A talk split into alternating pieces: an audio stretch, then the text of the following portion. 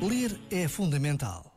Como nos diz Tolentino Mendonça, pelas histórias descobrimos a vastidão de um mundo interior, intacto e errante, como uma paisagem do fundo dos mares, e assim primordial e delicado, arcaico e sublime. Pela mão do escritor, entramos no mundo novo e desconhecido, mas que vamos colorindo com as nossas próprias cores. Este momento está disponível em podcast no site e na app.